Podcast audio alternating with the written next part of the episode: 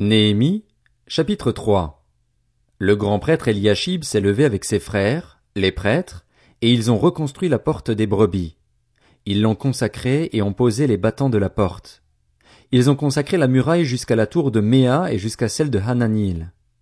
À côté d'Eliashib ont travaillé les habitants de Jéricho, ainsi que Zakur, fils d'Imri. Les fils de Sénaa ont reconstruit la porte des poissons.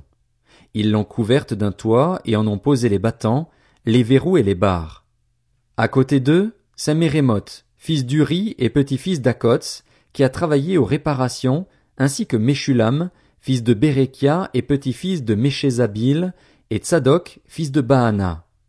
À côté d'eux ont travaillé les habitants de Tekoa, même si les plus influents d'entre eux refusaient de se plier au service de leur seigneur. Jojada, fils de Pazéar, et Meshulam, fils de Bézodia, ont réparé la vieille porte. Ils l'ont couverte d'un toit et en ont posé les battants, les verrous et les barres.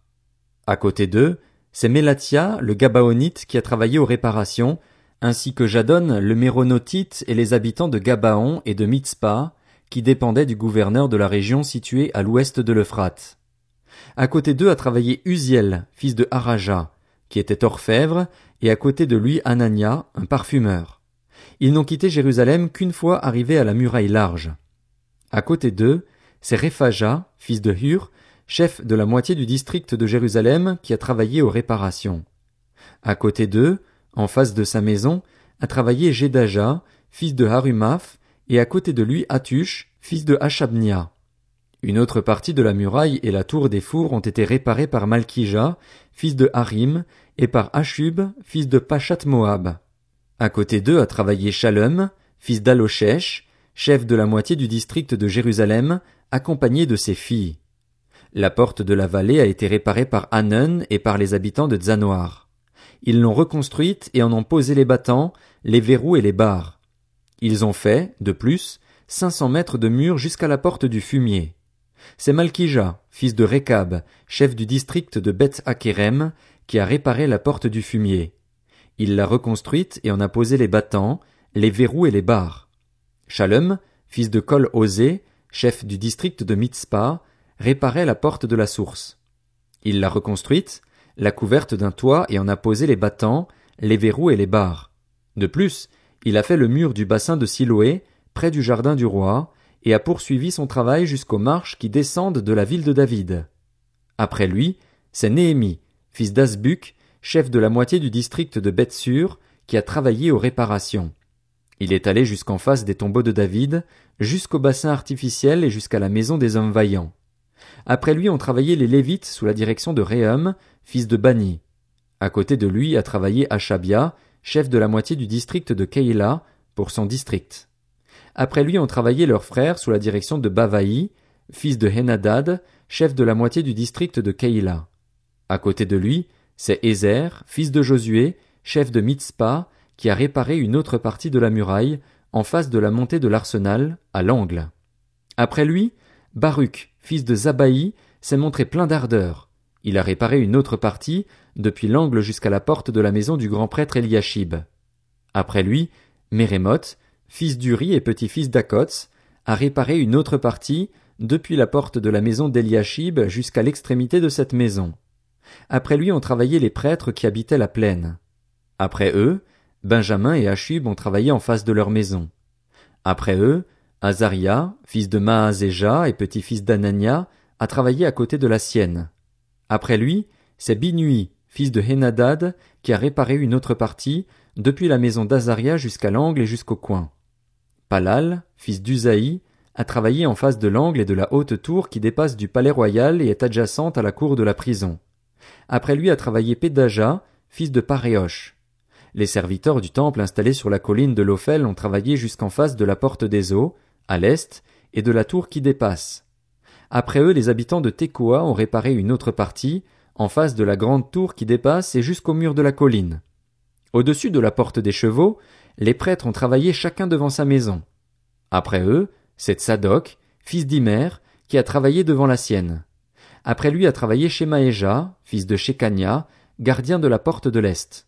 Après lui, ce sont Anania, fils de Shélémia, et Hanun, le sixième fils de Tsalaf, qui ont réparé une autre partie de la muraille. Après eux, Meshulam, fils de Berekia, a travaillé en face de sa chambre.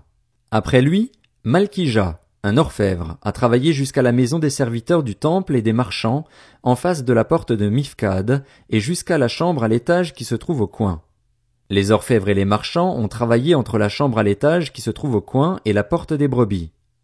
Lorsque Sanballat a appris que nous étions en train de reconstruire la muraille, il s'est mis en colère et s'est montré très irrité. Il s'est moqué des Juifs et a dit devant ses frères et devant les soldats de Samarie, Que font donc ces misérables Juifs? Va-t-on les laisser faire? Vont-ils offrir des sacrifices? Vont-ils finir leurs tâches dans la journée? Vont-ils redonner vie à des pierres ensevelies sous des tas de poussière et réduites en cendres? Tobija l'ammonite était à côté de lui. Il a dit, qu'ils construisent seulement leur muraille de pierre. Si un renard grimpe dessus, il la fera crouler. Écoute, notre Dieu, avec quel mépris on nous traite. Fais retomber leurs insultes sur leur tête et livre-les au pillage et à la déportation. Ne pardonne pas leurs fautes et que leurs péchés ne soient pas effacés devant toi, car ils ont provoqué de front ceux qui construisent. Nous avons continué à reconstruire la muraille de telle sorte qu'elle soit partout consolidée jusqu'à la moitié de sa hauteur, et le peuple a pris ce travail à cœur. Néhémie, Chapitre 4 Cependant, Sanballat, Tobija, les Arabes, les Ammonites et les Asdodiens ont été très irrités en apprenant que la restauration des murs de Jérusalem avançait et que les brèches commençaient à être bouchées. Ils se sont tous ensemble ligués pour venir attaquer Jérusalem et lui causer du dommage. Nous avons prié notre Dieu et avons mis une garde en place pour nous défendre jour et nuit contre leurs attaques. Toutefois, les Judéens disaient la force des porteurs de fardeaux va faiblissant et il y a tellement de décombres que nous ne parviendrons pas à reconstruire la muraille. Quant à nos adversaires, ils disaient, ils ne sauront et ne verront rien jusqu'à ce que nous arrivions au milieu d'eux. Nous les tuerons alors et nous ferons ainsi cesser le travail. Or, les Juifs qui habitaient près d'eux sont venus dix fois nous avertir, de tous leurs lieux de domicile. Il faut que vous reveniez chez nous. J'ai donc posté le peuple par famille, tous avec leurs épées, leurs lances et leurs arcs, en contrebas derrière la muraille, aux endroits abrités. Après avoir tout inspecté, je me suis levé pour dire aux nobles, aux magistrats et au reste du peuple, N'ayez pas peur d'eux. Souvenez-vous du Seigneur grand et redoutable et combattez pour vos frères, vos fils et vos filles, vos femmes et vos maisons. Lorsque nos ennemis ont appris que nous étions au courant de tout, Dieu a réduit leur projet à néant et nous sommes tous retournés à la muraille, chacun à son travail. Depuis ce jour, la moitié de mes serviteurs travaillaient à la construction, tandis que l'autre moitié était armée de lances, de boucliers, d'arcs et de cuirasses. Quant au chef, il soutenait toute la communauté de Juda. Ceux qui construisaient la muraille et ceux qui portaient ou chargeaient les fardeaux travaillaient d'une main et tenaient une arme de jet de l'autre. Chacun des constructeurs gardait son épée attachée à la taille tout en travaillant, et le sonneur de trompette restait à côté de moi.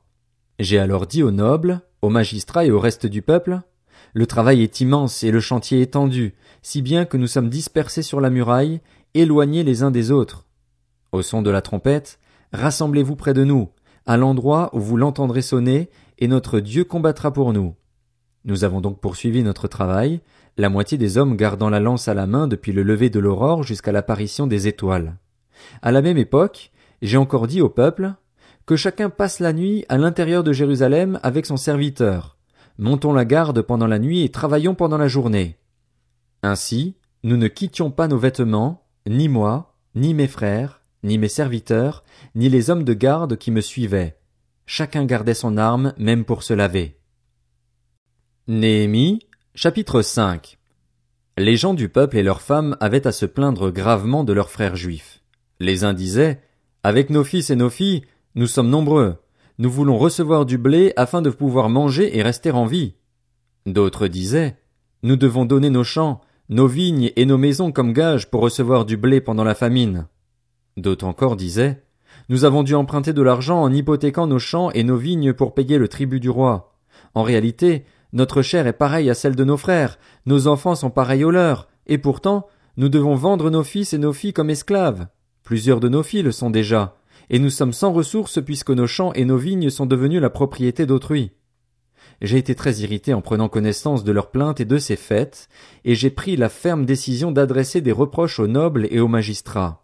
Je leur ai dit, vous prêtez à intérêt à vos frères. J'ai convoqué une grande assemblée pour traiter leur situation et je leur ai dit, nous avons nous-mêmes racheté, en fonction de nos possibilités, nos frères juifs vendus aux nations, mais vous, vous vendez vos frères et vous osez nous les vendre à nous. Ils ont gardé le silence, ne trouvant rien à répondre. J'ai ajouté, ce que vous faites n'est pas bien. Ne devriez-vous pas marcher dans la crainte de notre Dieu, ne serait-ce que pour éviter les insultes des nations qui nous sont hostiles?